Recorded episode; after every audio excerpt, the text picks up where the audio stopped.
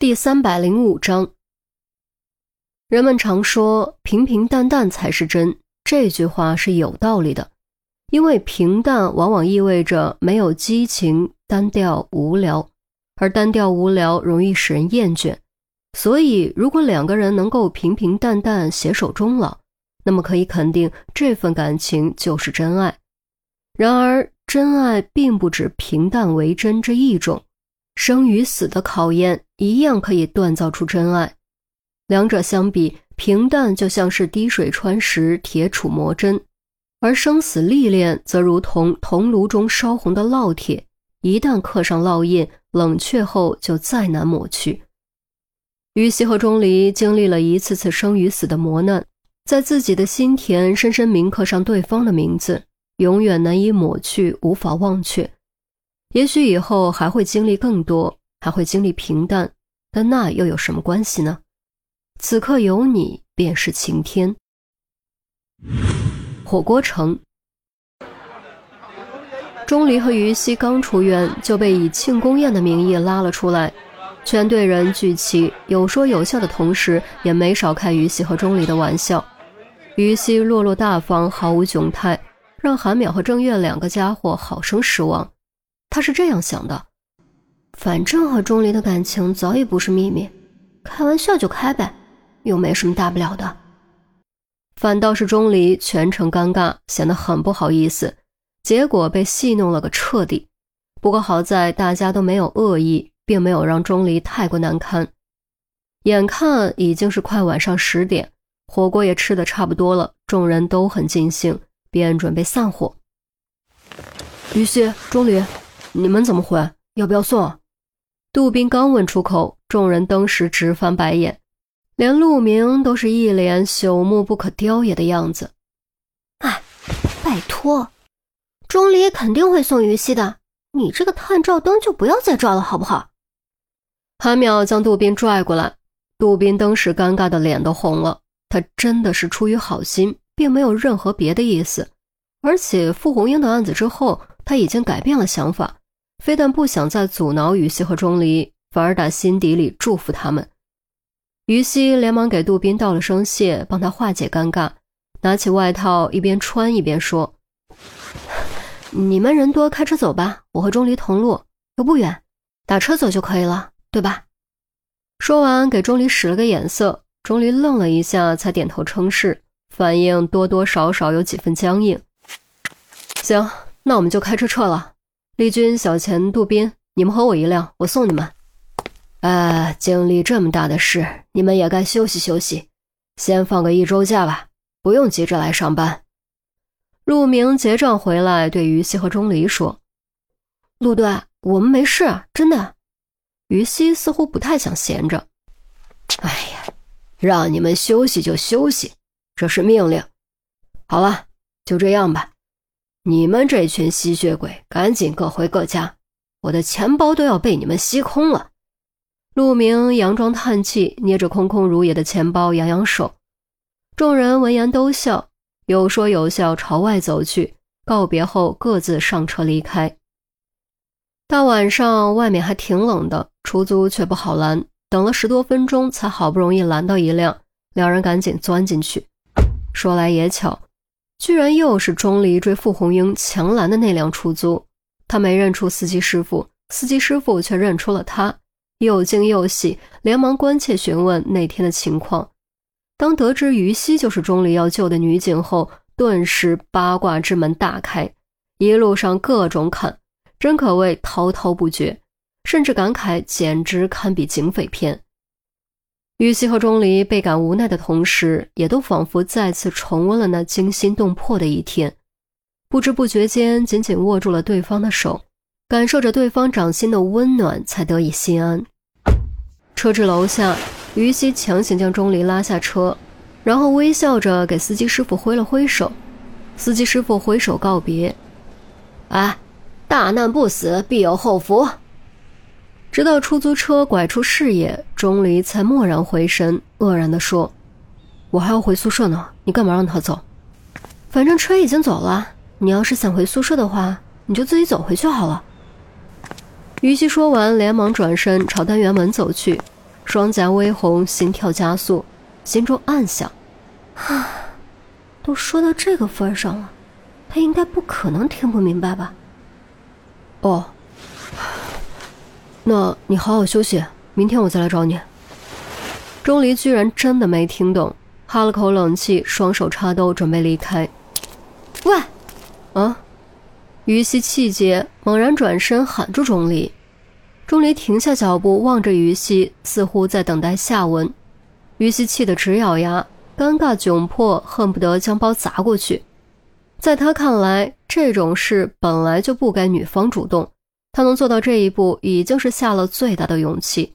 奈何钟离情商太低，榆木脑袋就是不开窍。走走走，明天不要找我。于西再也说不出口，一跺脚，猛然转身，气急败坏冲进单元门。谁料刚走几步，突然被一把拉住，不用看也知道是谁。放手！于心没有回头，眼睛已是红了。说实话，虽然没有外人，但钟离的不开窍还是让他感觉很难堪，就好像刚刚燃起的火焰突然被一盆冷水浇灭。紧张、害怕又带了点期待的心情，瞬间碎成满地花瓣。不是，我不是。钟离的语气很急，想说什么却又说不出口。明天再说吧，我累了。于西深吸口气，放缓语气。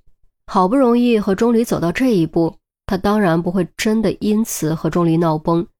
但此时此刻这种情况。他真的没办法面对钟离，也没办法面对自己。他需要时间静一静，缓一缓，重新调整步调，去适应钟离那令人堪忧的情伤。然而这一次，于西是真的低估了钟离。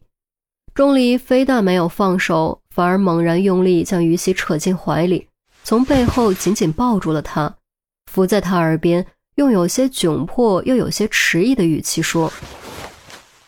我懂你的意思，真的，但我我没带。他实在没好意思说下去。上次和严心爱发生那种事，就是头脑发热，什么安全措施都没有做，结果自食恶果，莫名其妙多了个孩子。于西自然是听懂了，极度糟糕的心情忽然间有所好转。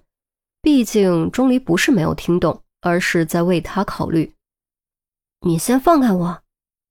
于西语气缓和，钟离没有放手，也没有回答，似乎以为于西还在生气。你不放手，我怎么转过来？于西的声音低了几分。钟离一愣，这才稍微放松双臂。于西果然转了过来，没有抬头，而是将额头顶在钟离肩窝，同时伸手在包里摸索了片刻，取出一样东西，悄悄塞进他的手里。天已黑，但小区的灯还亮着。钟离低头看去，顿时大吃一惊：于西怎么会有这种东西？难道是提前准备的？可问题是，这不才刚刚出院吗？吃火锅的时候从淼淼口袋里顺的，我知道她兜里揣着一个。于西声音细如蚊讷，当时他紧张的要死，生怕被人发现。而且只是抱着试一试的心态，却没想到居然真的被他摸到了。钟离稍作犹豫，一咬牙，捏紧手中的东西，搂在于西腰上的手猛然用力，将她紧紧箍在自己身上，低头轻轻咬住她的耳垂，鼻息开始变得湿热急促，过电般的感觉让于西蓦然间全身绷紧，滚烫的余烬重新燃起炙热的火焰。越来越旺，越来越烈，一路烧到脑海，将理智焚尽。他真的很害怕，害怕再一次失去钟离，害怕一切都是梦。如果钟离真的是一团火，他就做那扑火的飞蛾，哪怕将自己燃成灰烬也在所不惜。不知道是怎么上的楼，也不知道是怎么开的门，当防盗门咔嚓合拢的刹那。两人仅存的理智也被烈火燃尽，互相纠缠撕扯着朝卧室挪去，一路依山落，一路火如狂，管他明日天崩还是地裂，只求此刻共同化为灰烬。郑月和韩淼早就已经同居了，所差的只是婚礼和领证。舒舒服服洗了个澡，两人穿着浴袍窝在一起看电视。韩淼往郑月身上拱了拱，找了个舒服的姿势，一边翻台一边问。哎，你有没有觉得于西今天有点奇怪啊？奇怪，怎么奇怪了？嗯，我也说不上来，反正从出院就一直很奇怪，总觉得他聊天的时候有点刻意。嗯，好像是有点啊。”不过也很正常吧，毕竟大家一直在开他和钟离的玩笑，他也是尴尬，也很正常。嗯，说的也对。唉，不过他也总算修成正果了，这下他和钟离之间应该不会再出什么岔子了吧？韩淼笑了，他早就觉得钟离和于西很配，现在这个结果说明他的感觉很准确。哎，那不好说。就钟离那情商，于西以后可是有的烦了。郑月做了个无奈的表情，说着自己先笑了起来。韩淼跟着笑了几声，突然往下一滑，躺在了郑月的大腿上，双颊泛红，眯起眼睛，露出不怀好意的笑容。小郑同志，是不是该交公粮了？交交交！郑月低头亲了韩苗一口。拉开抽屉，打开盒子，结果发现居然空空如也。不信邪口朝下倒了倒，结果掉出来的只有说明书，好尴尬！还有什么比这种时候发现盒子空了更尴尬的呢？啊，口袋没了！郑月当时脸都绿了。韩淼扑哧一笑，用力翻身坐起，从衣架上取下外套，将手伸进兜里。哼，还好我。嗯，话未说完，他突然表情一僵，不信邪翻了半天，结果什么都没有翻到。你有？郑月眼中迸发出希望的光芒，韩淼嘴角忽上忽下，憋了半晌，才终于憋出三个字：“遭贼了。”